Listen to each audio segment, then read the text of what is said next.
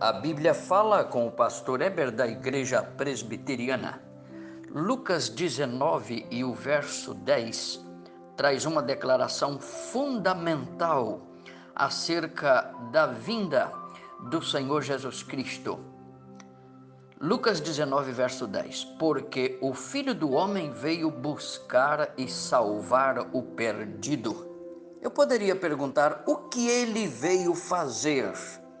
E a resposta seria: Jesus veio restaurar almas.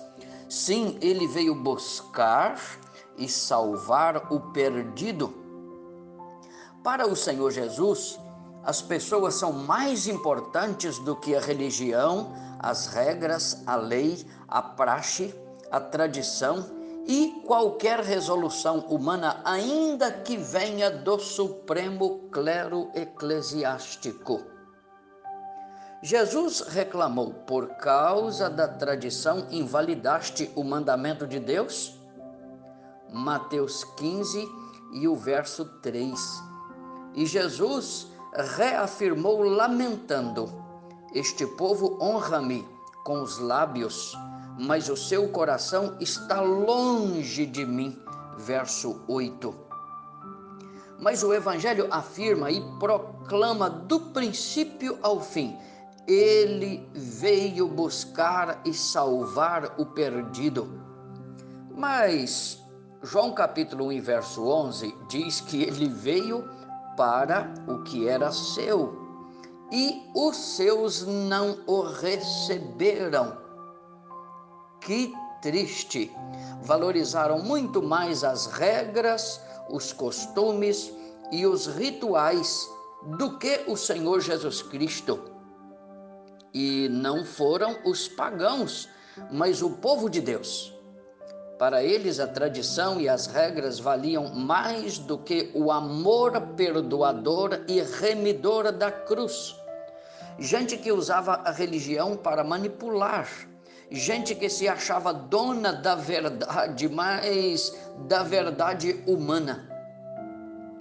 Mas para Jesus, não nada foi maior do que a cruz. Por isto ele recebeu Zaqueu, Mateus, a samaritana, a adúltera e até um ladrão que estava sendo condenado à morte. Eu pergunto, eles seriam membros da nossa igreja hoje? Serviriam para caminhar conosco, assentariam conosco no banco de nossa igreja? Pois bem, eles foram perdoados, foram remidos, foram salvos por Cristo com o perdão completo e eficaz, de modo que ficassem seguros de sua salvação e do seu destino no céu. Sim, a missão gloriosa do Senhor Jesus foi esta, a de perdoar e salvar Hebreus 7, verso 5 diz que ele pode salvar totalmente os que por ele se chegam a Deus. E no capítulo 9, verso 12, diz que por seu sangue derramado na cruz, uma vez por todas, ele obteve eterna redenção. E ainda no verso 7 diz que ele fez isto pelo povo quando ofereceu a si mesmo uma vez por todas. Portanto, a maior glória da igreja foi o que Jesus fez na cruz. Como disse Paulo na primeira carta que escreveu aos Coríntios, capítulo 1 e o verso 23. Nós pregamos a Cristo crucificado.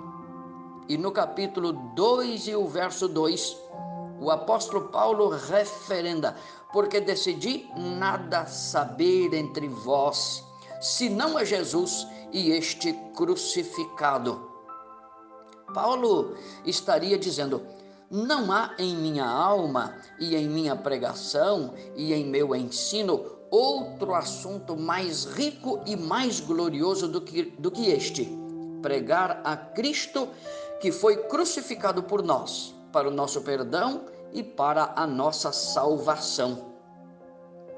Posso considerar mesquinhos os filósofos, os cientistas e os sábios deste século, com toda a pompa que se apresentam quando os comparamos com o registro sagrado do Evangelho que trata da história gloriosa da nossa salvação e da história gloriosa do nosso Salvador, o Senhor Jesus Cristo. Isto é, Cristo não foi mero homem, mas o Salvador que trouxe tanta doçura, tanta pureza, tanta sabedoria e tanta graça, conforme derramava de seus lábios, conforme derramou na cruz e conforme podemos ler e entender nos seus ensinos registrados no Novo Testamento. É assim que eu posso cantar com a minha alma transbordando de júbilo. Careço de Jesus, de ti, meu Salvador, somente a tua voz tem para mim valor. Careço de Jesus unido a ti, Senhor. Pecado e tentação para mim não tem mais vigor. Careço de Jesus, viver desejo aqui, ligado mais e mais, ó Salvador, a ti.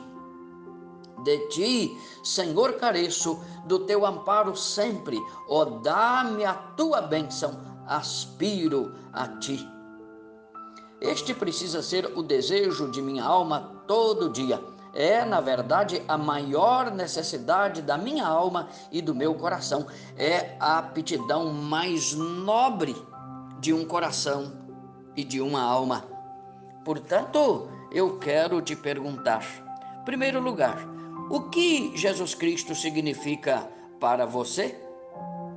Em segundo lugar, eu quero te perguntar: você acredita que ele veio te salvar? Você acredita que sem ele você está perdido para sempre? Mas com ele está aberto para você o caminho e a porta da salvação? Terceiro lugar, eu quero te desafiar. Então, venha a Jesus, creia em Jesus, siga a Jesus como teu Salvador. Abra a tua alma para Cristo, ele declarou assim: Eis que estou à porta e bato, à porta do teu coração. Jesus está batendo. E se alguém abrir, entrarei, cearei com ele e ele comigo. Isto é, Jesus disse que todo aquele que abre o coração para ele tem comunhão com ele. É como estar ceando numa mesa, num banquete espiritual onde há perdão, graça e misericórdia em abundância para a tua vida e para a tua família. Que Deus te abençoe para que você creia em Jesus e que você possa segui-lo de todo o coração e de toda a alma. Venha conosco na Igreja Presbiteriana e te ajudaremos a seguir a Jesus conforme Ele espera os teus passos. Que Deus te abençoe. Tenha um ótimo dia. Amém.